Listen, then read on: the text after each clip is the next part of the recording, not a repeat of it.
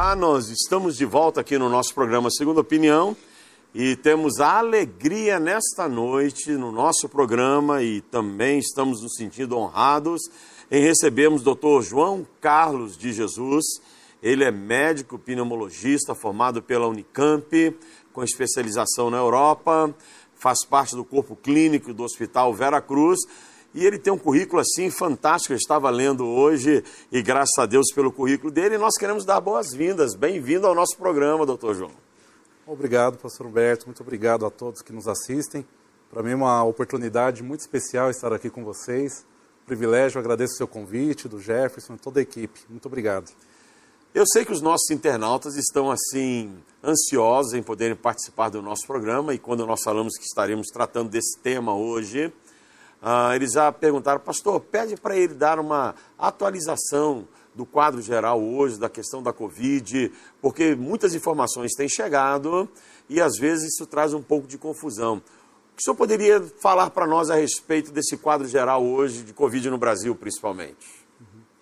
É, a Covid, né, Humberto, ainda é uma doença muito preocupante no nosso cenário em diversas esferas. Né? No, no Brasil, no nosso país, ainda chama muito atenção o alto número de casos diários, o número de óbitos ainda muito importante. Né? Infelizmente, esse final de semana atingimos aí uma marca de 500 mil mortes e na nossa cidade, aqui em Campinas, também tem sido um período de preocupação de serem tomadas novas medidas. Né? A prefeitura realizou o decreto para aumentar essa restrição da circulação de pessoas e nos hospitais nós ainda estamos muito apreensivos, porque a demanda tem sido crescente. Na minha área de pneumologia, no meu consultório, no consultório de vários colegas, nós temos tido chamados né, para atendimento online, à distância, desses pacientes que não podem sair do seu isolamento em casa pedindo ajuda.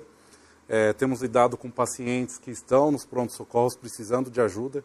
Então, ainda é um cenário de muita dificuldade que nós encontramos, né, devido à grande demanda que o sistema de saúde tem tido e nem sempre a gente tem uma estrutura que dê conta de tantos casos. Por isso que é importante hoje, né, que a gente está iniciando o inverno, reforçar aí essa preocupação é, na tomada de medidas, no reforço aí de prevenções. E acho que a gente vai poder conversar um pouco mais sobre isso. Né? João, eu lembro que quando em 2009, 2010, que nós tivemos a, a pandemia da H1N1, em que foram implementadas, implementados novos hábitos de higiene, principalmente o uso do álcool. Isso ficou muito presente e depois o povo acabou relaxando um pouco nessa questão. E vimos isso ressurgir agora com a questão da Covid. Qual a importância da, a, científica da questão de, da higienização, uso de máscaras e álcool? Uh, fala um pouquinho para nós a respeito desse cuidado que nós devemos manter ainda. É verdade, né? Nós nos acostumamos também a olhar para o Oriente, Sim. ver aquelas imagens né, uhum. da TV dos orientais usando máscaras, e para nós era muito estranho, muito distante, né? E, na verdade, a gente sabe já há muito tempo que equipamentos de proteção são suficientes para barrar algumas formas de transmissão de doenças. Quando a gente fala de vírus, né, a gente está falando de uma forma de vírus respiratórios, né, nós estamos falando de uma transmissão que se dá principalmente por gotículas. Né? Então, quando nós tossimos, espirramos, se produz uma quantidade muito grande de gotículas e a distância que elas alcançam é muito grande. Então, quando existem estudos bem interessantes que uhum. demonstram, né, com câmeras especiais, que uma pessoa de um lado de um quarto, quando ela espirra, você pode encontrar gotículas desse espirro até 8 metros Opa. de distância. Né? Então, ah, o uso de máscaras, é, da preocupação com essas gotículas que contaminam o ambiente, ou que você pode estar na mira desse espirro, ele se dá por isso, porque é, né, é, é nessa gotícula que vai servir de veículo para carregar o vírus, te contaminar, mas não que isso já vai chegar no seu sistema respiratório e já vai okay. causar o dano. Provavelmente vai contaminar suas mãos, suas roupas, sua mesa, seu celular, uhum. e ao manipulá-los, né, você vai acabar levando a mão à boca, ao nariz, aos olhos, e aí sim o vírus vai ganhar né, a, okay. a sua mucosa, uhum. vai circular pelo seu sistema é, circulatório, né, por onde passa o sangue mesmo, e aí ele vai se disseminar pelo seu corpo, dependendo da é, qualidade, do tipo do vírus. Isso vale para enterovírus, que okay. causam diarreias, os rinovírus, resfriados, o influenza, que causa gripe, como uhum. H1N1, né? e no caso também a, o coronavírus. Ah, em relação à pandemia, foi reforçado todos esses cuidados, porque habitualmente nós não nos preocupávamos com vírus que o nosso corpo já conhecia. Okay. Né? Vírus que você conheceu na infância, quando garoto, um resfriado, não chamaria atenção hoje para você.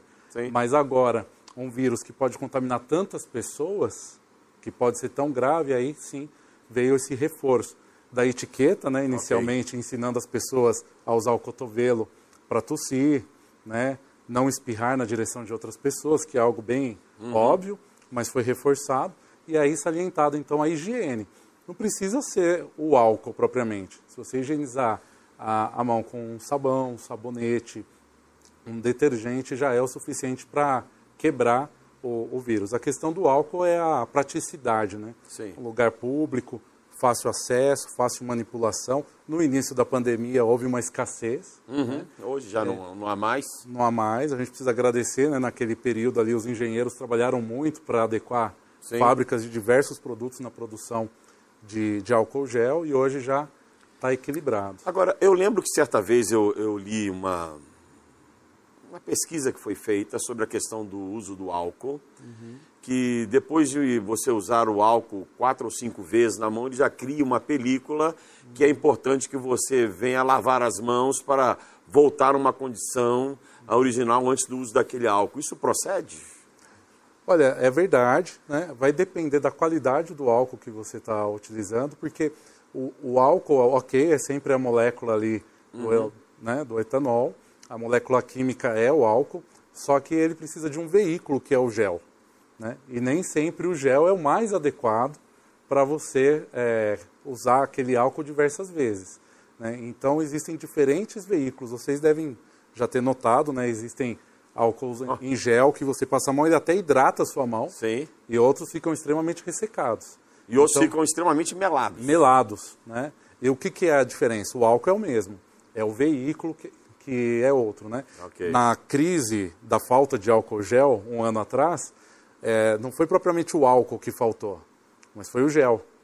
Então, as indústrias químicas precisaram desenvolver é, novos tipos de géis para conseguir colocar ali o álcool e a gente poder utilizar. Agora, eu, eu, já vi pessoas comentando, às vezes na mídia, e nós tivemos assim uma enxurrada de, de informações, algumas até fake, outras extremamente verdadeiras e tudo mais, sobre o vírus ficar suspenso no ar durante determinado tempo. Existe hoje algum estudo mais aprofundado sobre isso? Existe. Existe essa, essas observações, elas são importantes para diferentes ambientes. Tá? Então, num ambiente comum, com pessoas que estão apenas conversando, né, ah, não estão gritando, não estão passando por um procedimento, né, inalações ou procedimentos invasivos que ocorrem em, em hospitais, ah, o, o, vírus ele não vai ficar suspenso no ar. A principal okay. transmissão dele será por gotícula, Uhum. E por isso da recomendação do distanciamento. Né? Em torno de um metro e meio, não é capaz da gotícula chegar até você por ação da gravidade. Então ela tem um peso que ela vai cair antes de chegar. Mas eu posso estar contaminando superfícies. Okay. Isso sim. Agora, em ambientes em que pode ser produzido o aerossol, aí sim você pode ter uma situação do vírus ficar suspenso no ar até três horas. Né? Então, por exemplo, em UTIs, que tem os ventiladores, uhum. ambientes em que são feitas inalações, né? alguns pacientes que têm problema respiratório já devem ter notado que mesmo não estando com Covid, quando eles se dirigem a um pronto-socorro, não é realizada mais a inalação, a nebulização, aquele vaporzinho. Porque se o paciente tiver o vírus ali na sua boca, okay. ele pode ficar suspenso no ar. Okay. Então é evitado esse tipo de procedimento. Por isso a importância da máscara? Por causa da questão da projeção da gotícula? Exatamente, exatamente. E aí a máscara, ela vai ter duas finalidades, né? Uma, dela frear a minha gotícula, que okay. é o principal, uhum. e a outra, dela frear a sua gotícula em, em direção a mim. Ok. Né? E aí ela vai ficar contaminada. Por isso que deve-se tomar cuidado ao manipular a máscara, né? sempre puxar ela pelas pregas das orelhas e não pela frente, porque na frente você considera que ela está contaminada. Né? Eu já vi gente usando máscara de plástico. Uhum. Não é apropriado. Não é apropriado. Qual seria a máscara mais apropriada? É. Olha, a máscara ela tem que permitir a ventilação. Então você não, não adianta usar uma máscara que é totalmente vedada, no sentido da trama dela não existir. Deve ter uma passagem de mínima de ar para que você consiga respirar. Né? E é importante que ela vede bem aí sim as laterais do rosto, por cima do nariz e até o queixo. Okay. Né? Isso é o ideal. Qual tipo de tecido, qual tipo de malha? Né? Uh, hoje se recomenda qualquer tipo de máscara para você frear a sua uh, gotícula. Né? Por isso que houve um incentivo aí da, das entidades públicas é, dizendo para a população que pode usar máscara de tecido, elas foram testadas, elas têm uma eficiência, mas existem máscaras que são produzidas propriamente para frear né, qualquer tipo de entrada é, de microorganismo por essas ah, fibras. Okay. Então vocês vão ouvir muito a linguagem em percentual. Né? A que é uhum. é mais falada é a máscara N95, em que ela bloqueia ali 95% das partículas que vão passar pelo seu filtro. Okay. Né? Então essa máscara ela é muito adequada para ambientes em que pode ocorrer a contaminação por aerossóis, por exemplo, como eu okay. disse, em ambiente hospitalar. Né? Ótimo. Ah, ou se você tiver alguém contaminado em casa, também seria uma máscara que seria interessante usar para evitar o contágio, se não for possível manter cada um num cômodo, que seria o melhor isolamento. Essa é uma coisa que eu, eu gostaria de perguntar, porque eu tive um caso na minha própria casa, uhum. meu filho ele foi contaminado e nós isolamos ele num quarto. E qual a importância desse isolamento quando nós chegamos e tomamos a, a precaução de colocar o paciente que está ah, com Covid isolado no quarto? Sim, ó, quando um, um, paciente está com Covid, a gente passa a contar o número de dias que okay. iniciaram os sintomas. Tá. E essa contagem é fundamental para eu tomar essa decisão de como manter o isolamento. Né? Então, o ideal é que durante a fase de transmissão, que habitualmente se dá por 10 dias a partir do início dos sintomas, esse paciente seja mantido isolado, se possível num cômodo próprio, idealmente numa suíte que tenha o banheiro Isso, ali disponível para ele. Isso é o ideal. Lógico que ele vai precisar de alimento, de líquido, de uhum. remédios. Então, quem for levar para ele, que não sejam várias pessoas, que seja sempre a mesma pessoa, né? e que tome todos os cuidados para não ter um contato de proximidade e não se contaminar com as superfícies. Okay. Eventualmente você vai ter alguma pessoa assim acamada, né? Uhum. Ela vai estar tá restrita ao leito. Então você deve tomar muito cuidado ao entrar nesse ambiente para que você não fique esbarrando nas superfícies. Então, por exemplo, encostar na cama, né, na, nas bancadas. Tome cuidado para sempre higienizar a, as mãos ao sair desse ambiente, para que você não se contamine. E você vá de, de máscara, okay. né, procure manter distância e faça o que for necessário. Até porque se esse paciente não estiver bem, ele estiver precisando de muito auxílio, ele vai precisar ir para um ambiente mais adequado de cuidado. Ok. Né? Vai precisar ir para o hospital. Esse período seria de 10 a 15 dias? Sim. Ah, de uma regra geral, nós contamos 10 dias a partir do início dos sintomas, okay. desde que o paciente permaneça afebril por 48 horas ah. ao final dessa evolução. Okay. Então, se no nono dia esse paciente tiver febre, não será no dia seguinte que ele vai ser do isolamento. Tá. Passa-se a aguardar 48 horas tá. até que ele esteja afebril. Né? Okay. Isso é diferente para pacientes que vão para o hospital, uhum. que não estão bem. E aí existem outros protocolos de mais dias para preservar essa, essa cadeia de transmissão, né? Okay. A gente tem que quebrar isso. Isso é muito importante. Quando alguém está com Covid, né, mesmo que não seja um caso grave, o primeiro passo é interromper a cascata de transmissão. Né? Okay. Nós vemos famílias que muitas pessoas tiveram uhum. a Covid, infelizmente famílias que perderam muitas pessoas. Sim, sim. Né? Então, esse é um cuidado que deve existir. Ok. Querido internauta, você pode estar participando do nosso programa, fazendo a sua pergunta através do nosso chat. Nosso uh, querido doutor João estará aqui à disposição para poder responder a sua pergunta. Por isso, entre no chat, faça a sua pergunta e nós vamos repassá-la para o nosso entrevistado. E nós temos uma pergunta aqui. Veio do nosso internauta Maurício Alves, e a pergunta dele é: Fui diagnosticado com Covid-19, sintomas leves, fui medicado e bem medicado, mas em, estou em confinamento. Após os 14 dias desse confinamento com sintomas leves, posso retornar à prática de exercícios físicos, como por exemplo ciclismo? Há alguma orientação nesse sentido? Detalhe: ele foi vacinado já com a primeira dose da Covid antes de ser diagnosticado como Covid. Perfeito. Então tem vários pontos aí para a gente é, falar. Eu acho que o principal, que é a dúvida dele, é em relação à atividade física após uma Covid leve. Né? Veja só, a Covid né, é uma infecção viral sistêmica. Isso quer dizer que o vírus ele pode acometer vários órgãos. E às vezes em graus leves, e que pode não trazer um sintoma importante inicialmente, mas que pode trazer algum risco. Okay. Então, existe uma recomendação da Sociedade Brasileira de Cardiologia que, após um quadro de Covid, o paciente passe por uma avaliação cardíaca. Né? Habitualmente, antes de, de grandes esforços, nós pedimos o teste ergométrico para fazer uma avaliação de como o coração desse paciente vai se comportar nesse cenário de maior esforço. Então, nessa primeira etapa, é possível, após a Covid leve, que ele retome a atividade física mais branda.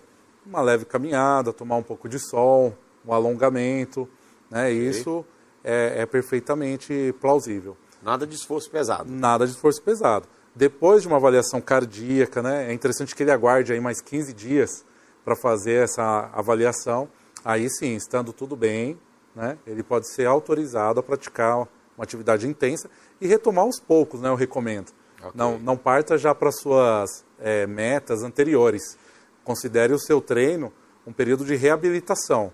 Né? Então passe por uma adaptação, volte a um treino leve inicialmente, veja como o seu corpo vai é, se dar com, com a rotina anterior, porque você também pode se machucar, lesionar músculos. Então vá devagar, sinta primeiro como que vai estar o seu corpo e aos poucos vá retomando as metas. João, você me falava antes do nosso programa aqui sobre a questão do comprometimento muscular que o paciente de Covid tem. Uhum. Poderia abordar um pouquinho mais a respeito disso para nós? Claro, com certeza. Ah, durante a fase da Covid, a gente fica restrito ao quarto, como nós falamos. Vamos ficar mais quietos, em repouso, e só por essa medida nós já perdemos massa muscular, né, por ficarmos mais parados. Quando essa inflamação se torna mais importante, né, isso é ainda mais impactante. Então, pacientes que acabam sendo hospitalizados, sejam em enfermarias ou UTIs, onde o cenário ainda é mais crítico, a perda de massa muscular é muito grande. Né? Então, vocês vão ter contatos com pacientes jovens que internaram em UTI, muitas vezes não foram entubados, ficaram apenas ali com oxigênio, mas devido à intensa inflamação, à restrição ao leito, ao se levantar, tem dificuldade para dar os primeiros passos, tem muita tontura, tem fraqueza nas pernas. Então a gente sempre vai com muita calma nesse processo de reabilitação. Em todos os níveis de Covid, você vai ter algum grau de perda muscular. Okay. Quanto mais grave, maior vai ser essa perda. Então a gente tem que respeitar isso e fazer uma, uh, um tratamento, uma reabilitação cautelosa do ponto de vista nutricional. Uhum. Né? Então precisa ter uma ingesta satisfatória de proteínas, okay. e muitas vezes isso é desafiador, porque você vem de um quadro inflamatório, de uma doença que você perdeu o paladar, que você perdeu o olfato, né? E aí a gente pede para que o paciente ingira ovos, soja, okay. né? leite, né? Carnes. Então isso pode ser desafiador.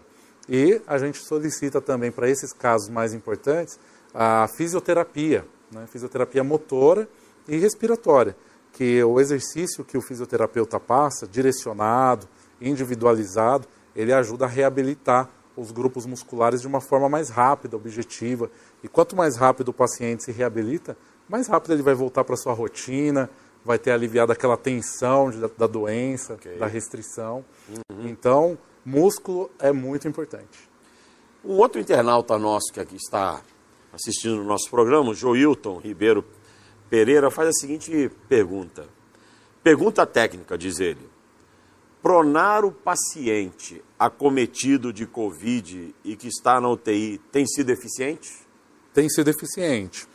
Uh, veja só, Joilton, quando um paciente entra em insuficiência respiratória, isso vai ocorrendo de forma gradual. Né? E isso depende de como é o acometimento pulmonar pelo vírus coronavírus. O vírus, ele causa uma infecção ah, através do nariz, ou da boca, ou dos olhos, ganha corrente sanguínea e chega até os pulmões. Veja só, os nossos pulmões, ele possuem, eles possuem um gradiente né, em que o sangue ele tem preferencialmente uma circulação nas bases pulmonares. E o oxigênio, o ar, ele vai para os ápices pulmonares. Durante a Covid, o que ocorre é essa disseminação do vírus pelo sangue. Então, as bases dos pulmões acabam sendo acometidas prioritariamente. Vão se formando ali ah, membranas, acúmulo de células, de líquido, de proteínas, que criam uma barreira na passagem do oxigênio para dentro do sangue. Tá? E isso vai começando na parte baixa dos pulmões e vai subindo. À medida que esse processo aumenta, o paciente vai tendo uma piora respiratória, vai caindo mais a oxigenação e ele vai tentando compensar essa queda do oxigênio com um aumento da frequência respiratória. Então ele vai respirando mais rápido, a frequência cardíaca aumenta, tentando compensar essa queda de oxigenação. E isso vai gerando um desgaste. O que, que nós tentamos fazer ah, para melhorar isso? Do ponto de vista respiratório, a gente tenta oferecer mais oxigênio, tentamos fazer fisioterapia para aumentar a capacidade pulmonar durante ah, esse esforço e tentamos encontrar as melhores posições para achar espaços dos pulmões para que entre mais oxigênio. Essa posição da barriga para baixo nós chamamos de prona. Né? E nessa posição prona nós liberamos uma parte dos pulmões que fica no alto, nas costas, para a entrada de mais ar. E quando nós estamos deitados, essa parte ela fica comprimida pelo peso do próprio corpo, do próprio tronco. Então, ao virar de bruços, nós liberamos essa parte posterior para ela expandir mais. Nós ganhamos mais volume e encontramos muitas vezes ali uma área que o oxigênio consegue entrar melhor para o sangue. E aí a gente consegue ganhar um tempo para que a inflamação passe. A tentativa de usar a prona pode ser feita em várias fases desse processo de insuficiência respiratória. Pode ser feita na fase inicial, na fase intermediária, que já está usando o oxigênio, ou até na fase grave, que o paciente está entubado, está acoplado ao ventilador, e ali, com uma análise mais técnica, como você disse na sua pergunta, nós chegamos à conclusão de que vale a pena colocar o paciente de barriga para baixo para ventilar melhor. E por que nós consideramos isso se realmente vale a pena? Porque ao manipular o paciente com diversas sondas, o tubo, o ventilador, sondas na via urinária para alimentar, é, exige uma coordenação de várias pessoas para todo mundo cuidar ali de cada dispositivo, né? E conseguir virar o paciente nessa posição sem perder nenhum dispositivo. Senão okay. isso pode acarretar em efeitos uhum. colaterais do tratamento prona. Ok. Outra pergunta que chegou para nós aqui que eu acho muito interessante, ligada à questão do uso de máscara. Uhum. A nossa querida irmã, a Neuza Botcher, um abraço, Neuza, para você, que Deus abençoe sua vida. Ah, ela faz a seguinte pergunta: ela tem problema de asma. Como é que o paciente asmático e outros que tenham também alguma dificuldade respiratória devem trabalhar com a máscara? Perfeito. Então, olha, a, respondendo aí para a Neuza, acho que é bem interessante a gente comentar que hoje é o dia do controle da asma. Hoje? Hoje, dia ah, 21 de junho. Okay. né? Então, lembrando aí dos nossos amigos asmáticos, é muito importante lembrar que a asma é uma doença que não tem cura, mas ela tem controle. Tá? Então, vamos lembrar de procurar aí os seus médicos, quem não está com asma controlada, para controlar, que nós já sabemos que na Covid, a asma que não está controlada entra como um fator de risco para uma evolução pior da infecção pelo coronavírus. Mas uma asma controlada, ou seja, uma pessoa que está bem tratada, ela tem uma evolução da Covid como se não tivesse problema respiratório prévio. Tá, mas e no dia a dia a questão do uso da máscara? Pois é, a asma, é, a, a, asma, a máscara é um desafio para todos nós. O problema da asma é que a, a, asma é uma doença que já limita o fôlego, a okay. capacidade pulmonar. E quando você coloca uma barreira, no caso da máscara, vai ser necessário um esforço ainda maior para conseguir fazer a ventilação, ou seja, o ar entrar para dentro dos pulmões e para sair, que é um dos okay. desafios do asmático. Né? O asmático tem dificuldade para soltar o ar e por isso que a tosse vem na expiração. Né? Ah, então, a gente tenta usar máscaras que sejam mais confortáveis, mas o principal recado para o asmático é que ele se cuide do ponto de vista medicamentoso, que a maioria dos asmáticos conhecem, né? As terapias inalatórias, que não são só as bombinhas para crise, para alívio, existem tratamentos específicos, para que você tenha o máximo de capacidade pulmonar e consiga tolerar a máscara. Né? Geralmente as máscaras cirúrgicas, aquelas uhum. descartáveis, elas são mais fáceis de utilizar. Okay. Elas são mais leves. O problema é que depois de três horas você deve descartar e colocar uma nova. Okay. Mas é mais interessante usar esse tipo, por exemplo. Tá, tá certo?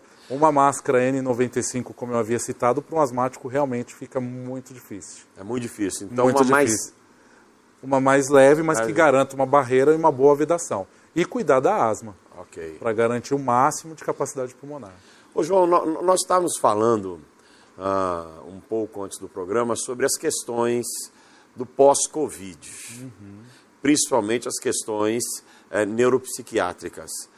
Uh, como é que funciona isso no paciente que já teve Covid? Que cuidados devem ter? O que pode o Covid proporcionar numa pessoa na questão neuropsiquiátrica? Eu acho que é interessante nós abordarmos um pouco sobre isso.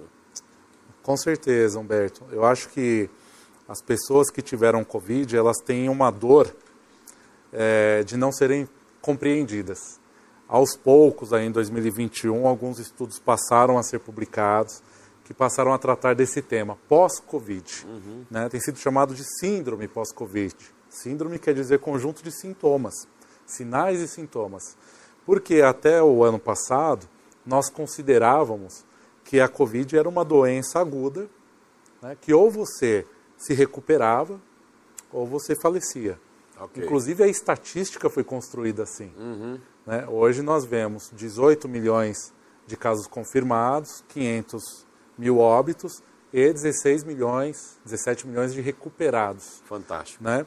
Então, esse termo recuperados veio dessa interpretação. Tá. Hoje, eu prefiro dizer para os meus pacientes o termo sobreviventes. Ok passaram pela Covid. Sim. Mas nós não temos uma estatística real de quantas pessoas estão plenamente recuperadas. Ok. E agora a gente entende melhor isso pela pós-Covid.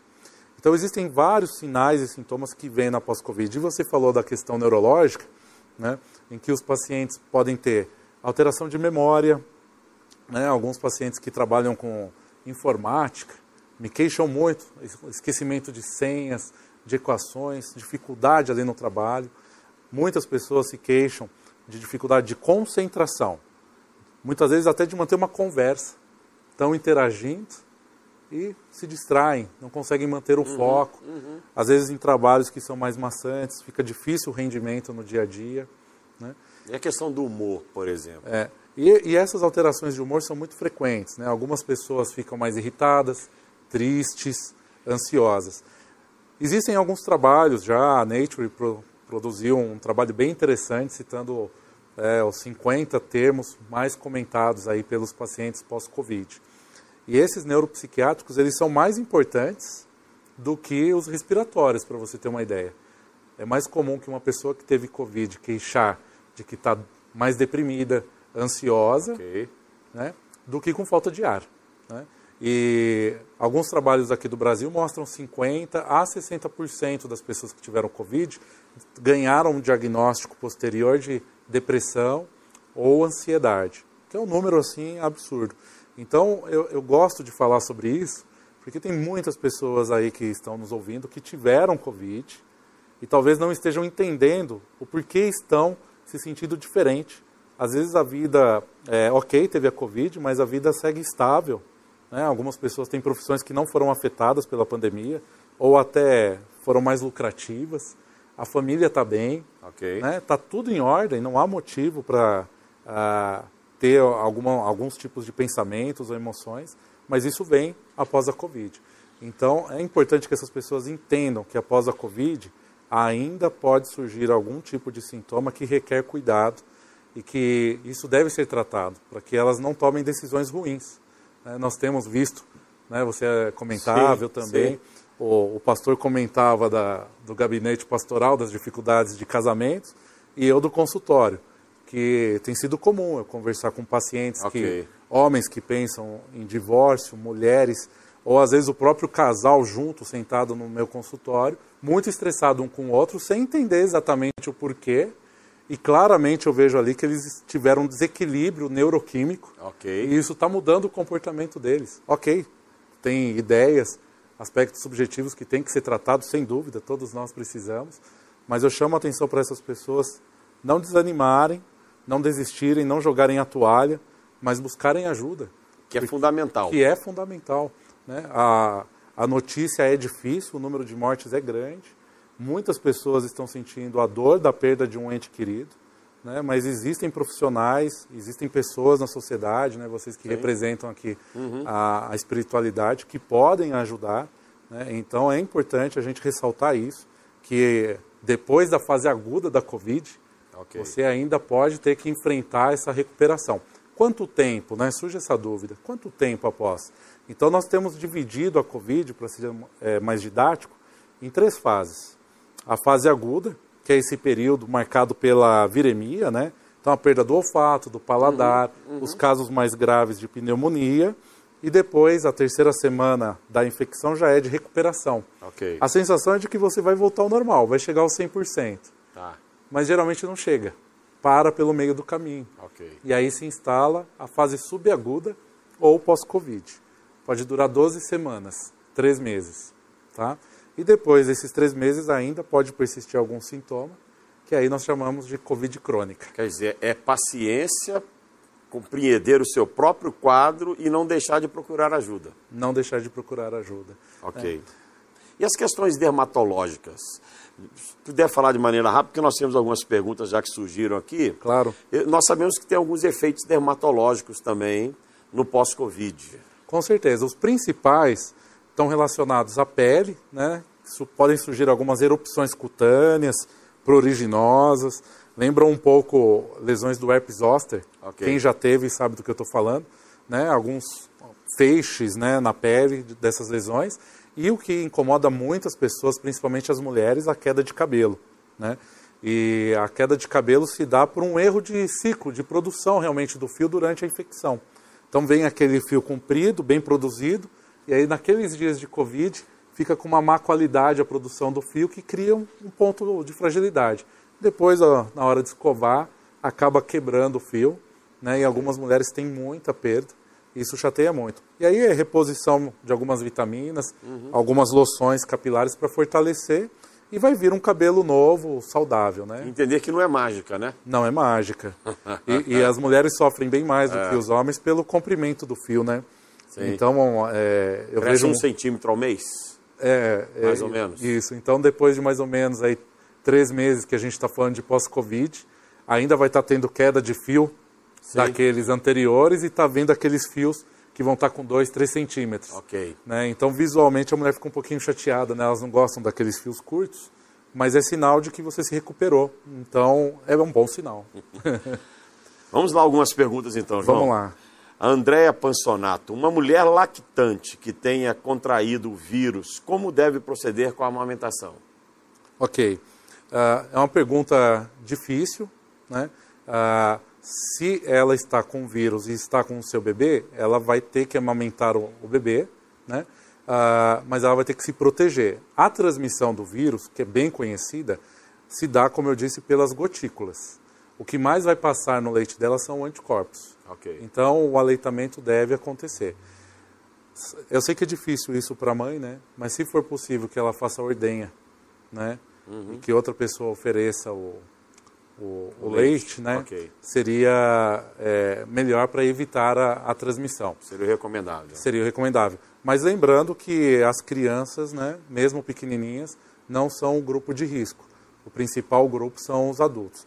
E essa população, né, infelizmente no Brasil, aí as gestantes e as puérperas, elas sofrem bastante com a Covid. Nosso país é, é um dos que mais falecem mulheres nessa condição. Por isso, da preocupação com elas. Ok. Outra pergunta do Aristeu Júnior. Ele diz assim: a pessoa que tomou a primeira dose da vacina e ficou doente pelo vírus já pode ser considerada como um paciente que não tem risco de óbito? Ok. Então, ele entende que se ele tomou uma dose, ele já está protegido do óbito, é, é. isso? Olha, uh, hoje, os números que nós temos das vacinas é segundo a forma como elas foram estudadas. Né? Okay. Então, ah, citando aí as que nós temos no Brasil, né? a Coronavac, a AstraZeneca né? e a Pfizer, elas foram estudadas com duas doses. Existem estudos em andamento para uma dose só. Da Johnson, no caso. A Johnson já foi estudada com uma dose só. Isso. E ok, o número dela é adequado. Uhum. Então, o recomendável é que você entenda que é necessário ter as duas doses para ter a eficácia que os estudos demonstraram. Né? Ah, agora, em relação à dúvida dele, cada vacina vai ter uma taxa. Okay. De uma maneira geral, quando você tomou as duas doses, o resultado delas é muito bom. Né? Acima de 80%, falando de uma maneira geral. Diminui o risco do óbito. Né? De óbito, exatamente. Okay. Que é a forma mais grave da, da Covid. Né? Tá ok. Ah, falando na questão da vacinação, Uhum. Vou aproveitar uma outra pergunta que foi feita aqui pelo Marcos, ah, pela Priscila Florian. E as pessoas que ficaram com sintomas pós-vacina, uhum. é considerado também síndrome pós-Covid? Não, nós chamamos de reação vacinal. Okay. Né? Então, quando você faz uso da vacina, né, a vacina não contém ali o vírus propriamente. Isso é um diferencial das vacinas para a Covid. Né? Então, a, o vírus, ele tem ao redor da estrutura dele espículas. Tá. São proteínas que ele usa para se ancorar nas células e a partir dessa ancoragem ele causar a infecção. Aí ele se abre e entra ali o conteúdo, uhum. do, o seu conteúdo é, genético que vai proliferar várias cópias do vírus. Okay. As vacinas, né, elas tentaram ser produzidas inicialmente com o vírus inativado né, pegar o vírus inteiro, desligar ele e oferecer para o ser vivo, né? no caso, experiências em animais. Isso não deu certo, era pior. A, a doença a Covid ela vinha mais grave quando você fazia isso. Então, todas as vacinas, elas têm sido produzidas só com essa espícula, só com essa proteína que o vírus se usa para se ancorar nas células. Então, ali você não tem o vírus inteiro, só esse fragmento. E cada vacina usa uma tecnologia diferente para apresentar essa espícula para o nosso corpo. E quando ela apresenta, o nosso corpo produz anticorpos contra essa espícula. Uhum. E é assim, esses anticorpos, quando entram em contato com o vírus, né, então, fui vacinado, chegou o vírus no meu organismo, esses anticorpos eles se ligam rapidamente nessas espículas e o vírus não consegue, então, causar a infecção. E aí as células de defesa conseguem vir e destruir ele. Okay. Acontece que algumas vacinas usam é, tecnologias diferentes para que gere uma reação inflamatória, né? E a partir dessa reação inflamatória, as células de defesa conheçam essa espícula. Nossa, eu fui bastante técnico, mas é que é para fazer tá sentido para as pessoas. Sim, com certeza. Né? Então, ah, muitas pessoas têm medo da vacina da AstraZeneca, por exemplo. Essa vacina usa a cápsula de um vírus que nós aqui no Brasil não conhecíamos ele, ninguém tinha tido, mas é só a cápsula dele e dentro tem a espícula. Quando nós recebemos essa vacina, as nossas células de defesa elas ficam muito nervosas, agitadas contra essa cápsula desse vírus. Por isso as reações. E aí você pode ter febre, okay. dor muscular. Então é uma reação inflamatória. Mas não quer dizer que essa reação inflamatória é ruim. Isso significa que o seu corpo está reagindo contra essa cápsula. E quando eles quebram, essa, as células de defesa quebram esse envelope, ela encontra essa espícula. E elas já estão muito ativas, as células de defesa. Quando elas entram em contato com a espícula, elas produzem mais anticorpos. Okay. Então essa reação inflamatória não é ruim, né? mas é uma reação vacinal, não é uma pós-Covid. E aí se você ficou com algum sintoma depois da vacina, aí precisa de uma avaliação médica para saber exatamente o que ocorreu. Inclusive, há uma pergunta aqui feita por uma das nossas internautas, a Carla Camargo, sobre a questão da febre de uma gripe uhum e a febre do Covid ou a febre de uma alergia qualquer, de outra enfermidade qualquer, do Covid. Como é que nós podemos fazer para diferenciar isso? Ou é difícil? Não dá para diferenciar. Não. Não dá, Carla. Não dá para diferenciar. Ah, por isso que a gente tem que valorizar qualquer sintoma. Né? É muito comum me perguntarem, né? Eu estou com dor de garganta uhum. e só senti um calafrio.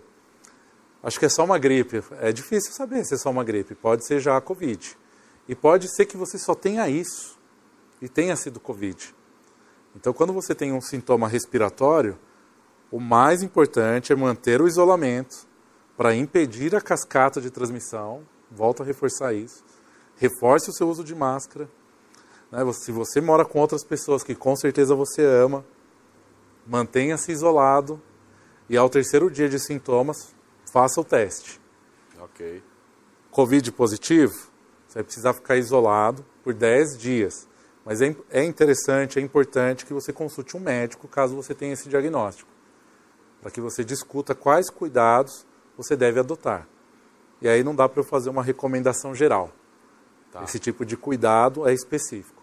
Mas é importante que você se isole. E aí vai depender do seu histórico, né? Uhum se você tem uma doença pulmonar crônica, como, a, crônica, como nós comentamos da asma, se você tem diabetes, okay. obesidades, São comorbidades, as comorbidades. São as comorbidades. Se você é idoso, você é uma criança. Okay. Então, o mais importante é que você consulte um médico para analisar o seu caso, entender quais são os seus riscos e te acompanhar.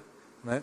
E aí entrou com a pandemia um recurso que muitos de nós tínhamos receio, mas que tem ajudado muito, que é a telemedicina. Ok, que é, né? tem sido muito comum hoje. Muito comum e tem ajudado muito. Então, hoje nós temos recursos para conseguir solicitar exames, né? para prescrever medicamentos, né? para uhum. fazer essa avaliação e tentar, à distância, aconselhar o paciente, observar junto com ele sinais de gravidade.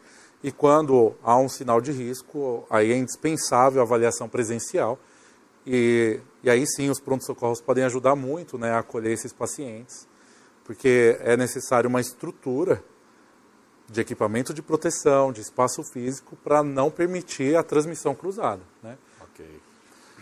Doutor João, quantidade de perguntas que nós temos aqui, eu acho que nós poderíamos fazer mais uns dois ou três programas. Mas nós queremos dizer aos nossos internautas, pedir desculpas, porque não temos como responder todas as perguntas, porque vocês deixaram para fazer as perguntas no final do programa e acabou acarretando aqui, ou enchendo a, a nossa, o nosso chat com essas perguntas. E com certeza nós vamos ter que nos organizar para trazermos Dr. João mais uma vez para estar participando conosco, se for possível. Mas nós já estamos assim no finalzinho do nosso programa. Como especialista, como médico, estudioso, e clinicando nessa área. Para encerrarmos o nosso programa, quais seriam as últimas palavras uh, que você deixaria para os nossos internautas? Claro. Olha, eu aproveito para agradecer aqui o pastor Humberto pelo convite, pela oportunidade de poder conversar com, com essa audiência tão especial. E o que eu gostaria de dizer para tantas pessoas que estão nos ouvindo agora é que tenham força, não desanimem.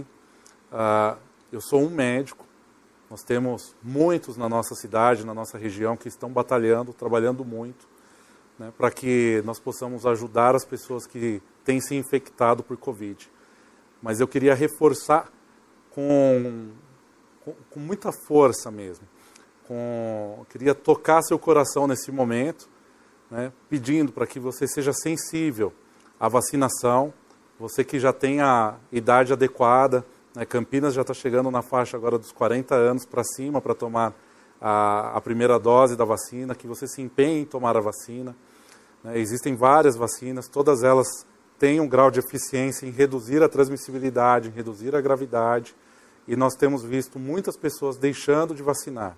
Se você já tomou a primeira dose, eu queria reforçar que você fique atento para tomar a segunda dose Algumas estatísticas têm demonstrado que em torno de um milhão e meio de pessoas estão atrasados em relação à segunda dose. Então, gostaria de reforçar isso. E as medidas de cuidado. Né?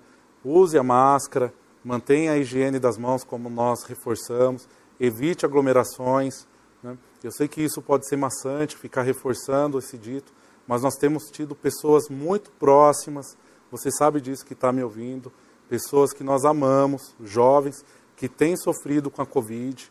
Né? Eu tenho tido pacientes de 30 anos, 35 anos, com insuficiência respiratória, com muita gravidade, e eu queria tocar você em casa nesse momento, para que você continue cuidando daqueles que você ama, cuidando da nossa comunidade né? e ativo nesse processo de vacinação. Vamos seguir em frente, não vamos desanimar, vamos acolher aqueles que tiveram Covid, que estão sofrendo. Né? Eu fico à disposição para aqueles que precisarem me procurarem. Existem vários outros médicos aqui em Campinas fazendo um trabalho de reabilitação pós-Covid, né, de diversas áreas, fisioterapeutas, psicólogos. Né, você pode ser ajudado. Então, não carregue isso sozinho. Procure ajuda e nos ajude a interromper essa pandemia. Muito obrigado. João, muito obrigado. Foi um tempo muito frutuoso e que Deus te use cada vez mais, possa te fortalecer, te guardar durante esse período que nós estamos vivendo, porque você está na linha de frente, uhum. lidando com os pacientes. E eu sei que você é um instrumento nas mãos de Deus para abençoar vidas. Eu louvo a Deus pela sua vida. Muito obrigado pela sua presença. Obrigado. Que Deus abençoe você e sua família. Amém. Muito obrigado, pastor. E você, querido internauta, queremos agradecer você por ter participado do nosso programa Segunda Opinião. E queremos deixar um convite. Na próxima segunda-feira estaremos recebendo o pessoal da área de, do Departamento de Comunicação da Igreja Red de Indaiatuba. Estará aqui conosco o Tiago Cata e o Felipe Martins, falando sobre igreja híbrida. Essa é uma realidade que veio para ficar nas igrejas, a questão do culto presencial e online funcionando ao mesmo tempo e você poderá estar participando conosco, convidando outros a conhecer esta nova vertente da igreja cristã, principalmente cristã evangélica. Então não deixe de participar conosco na próxima segunda-feira às 20 horas em mais um programa Segunda Opinião. Que Deus abençoe sua vida. Tenha uma excelente semana e lembre-se, cuide-se. Você é importante para nós. Que Deus abençoe.